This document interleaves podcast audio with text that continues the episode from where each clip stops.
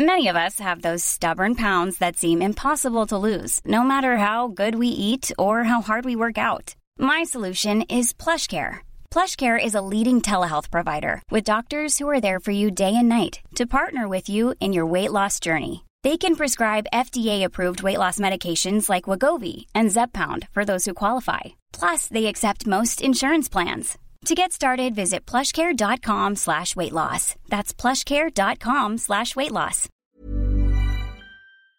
Une manifestation anti-France réunit des milliers de personnes. La situation est tendue. C'est le sujet à la une des actualités du jour euh, aujourd'hui. Des actus du jour qui passent exceptionnellement en formule été, un format plus court présenté euh, chaque jour par un ou une journaliste de mon équipe. De mon côté, je reviens avec une toute nouvelle formule fin août. J'ai très hâte de vous dévoiler tout ça. Que se passe-t-il au Niger? La semaine dernière, un groupe de soldats a annoncé avoir pris le pouvoir et destitué le président Mohamed Bazoum, élu démocratiquement en avril 2021. Depuis, c'est le général Abdourahman Tiani, jusqu'ici chef de la garde présidentielle depuis 2011, qui s'est autoproclamé nouveau dirigeant du Niger. Mais alors, que s'est-il passé? Eh bien, mercredi dernier, il y a donc eu ce qu'on appelle un coup d'État, c'est-à-dire un renversement du pouvoir de façon illégale, et tout s'est passé en seulement quelques heures. En fait, des membres de la garde présidentielle ont décidé de séquestrer le président Mohamed Bazoum au palais présidentiel et d'en bloquer l'accès aux personnes extérieures. Un message a alors été publié sur X, anciennement Twitter, affirmant que le président et sa famille se portaient bien. Dans l'après-midi, des manifestants manifestants se sont rassemblés devant la résidence officielle du président pour demander sa libération avant d'être dispersés par des tirs de sommation. Alors en fin de journée, les militaires ont pris la parole à la télévision nationale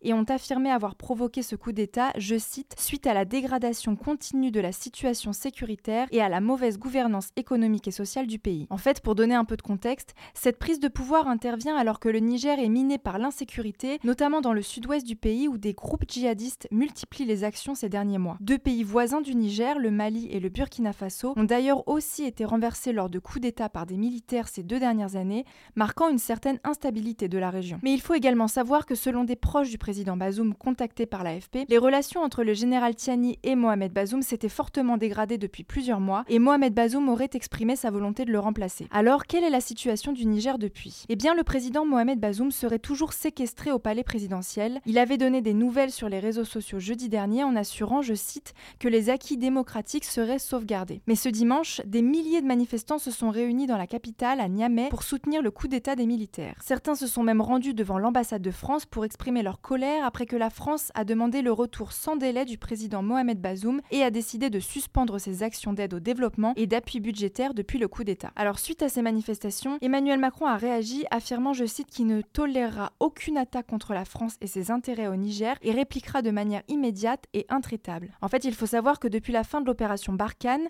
une opération militaire menée au Sahel visant à lutter contre les groupes djihadistes dans cette région, les militaires français qui étaient notamment présents au Mali ont pris position au Niger, qui est donc un partenaire central de la France dans la lutte contre le djihadisme et où 1500 militaires sont présents aujourd'hui. De son côté, la CDAO, la communauté économique des États d'Afrique de l'Ouest, a décidé de prendre des sanctions financières immédiates contre le Niger et a lancé un ultimatum aux militaires putschistes exigeant, je cite, la libération immédiate du président Bazoum et le retour à l'ordre constitutionnel en République du Niger, le tout en une semaine, sans quoi elle n'exclut pas, je cite, un recours à la force. Alors ce lundi, lors d'une allocution à la télévision nationale, les militaires ont pris la parole et ont accusé la France de vouloir intervenir militairement pour rétablir le président dans ses fonctions, des déclarations qui pourraient donc alimenter la colère des soutiens au coup d'État et engendrer de nouvelles manifestations. Par ailleurs, plusieurs ministres et le chef du parti politique de Mohamed Bazoum auraient été arrêtés par des militaires. On suivra donc tout ça, on vous tiendra au courant de l'évolution de la situation. Je vous laisse avec Léa pour le reste des actualités.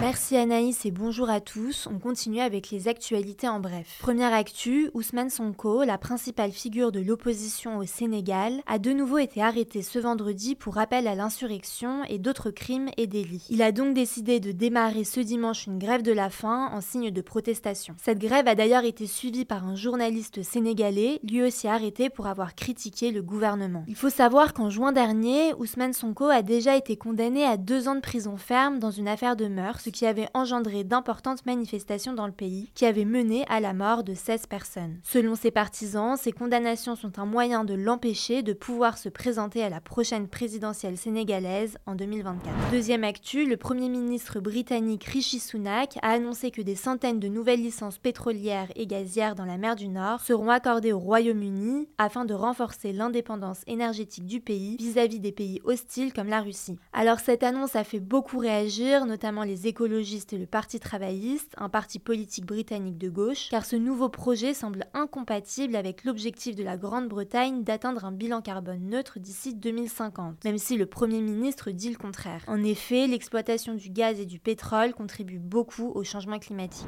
Troisième actu, c'est une page qui se tourne sans mauvais jeu de mots puisque les tickets de caisse ne seront plus systématiquement imprimés à partir de ce mardi 1er août. Donc pour obtenir un ticket, il faudra explicitement le réclamer, sinon il pourra être envoyé par mail ou par SMS par exemple. La principale raison qui a poussé le gouvernement à mettre fin aux tickets de caisse, c'est avant tout une raison écologique, puisque ce sont 30 milliards de tickets qui sont imprimés en France chaque année, ce qui revient à utiliser 150 000 tonnes de papier et des milliards de litres d'eau. Alors cette nouvelle règle connaît néanmoins de nombreuses exceptions et les tickets seront par exemple toujours imprimés dans les restaurants ou les hôtels par exemple. Quatrième actu, la marocaine Nouaila Benzina est devenue la première joueuse voilée à disputer un match de Coupe du Monde féminine lors de la victoire du Maroc face à la Corée du Sud ce dimanche. En fait, depuis environ 10 ans, la FIFA autorise le port du voile pendant des matchs internationaux. L'interdiction du port du voile dans le football reste néanmoins toujours en place dans certains pays, comme en France.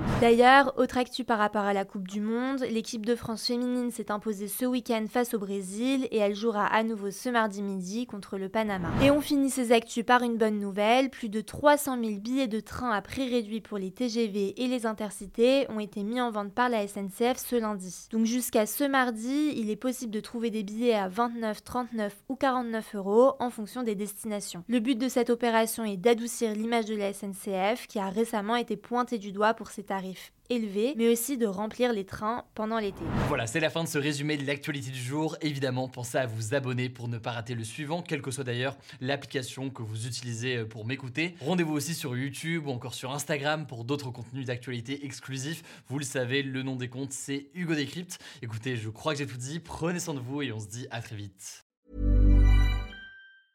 Mom deserves the best, and there's no better place to shop for Mother's Day than Whole Foods Market. They're your destination for unbeatable savings, from premium gifts to show-stopping flowers and irresistible desserts. Start by saving 33% with Prime on all body care and candles. Then get a 15-stem bunch of tulips for just $9.99 each with Prime. Round out Mom's menu with festive rosé, irresistible berry chantilly cake, and more special treats. Come celebrate Mother's Day at Whole Foods Market.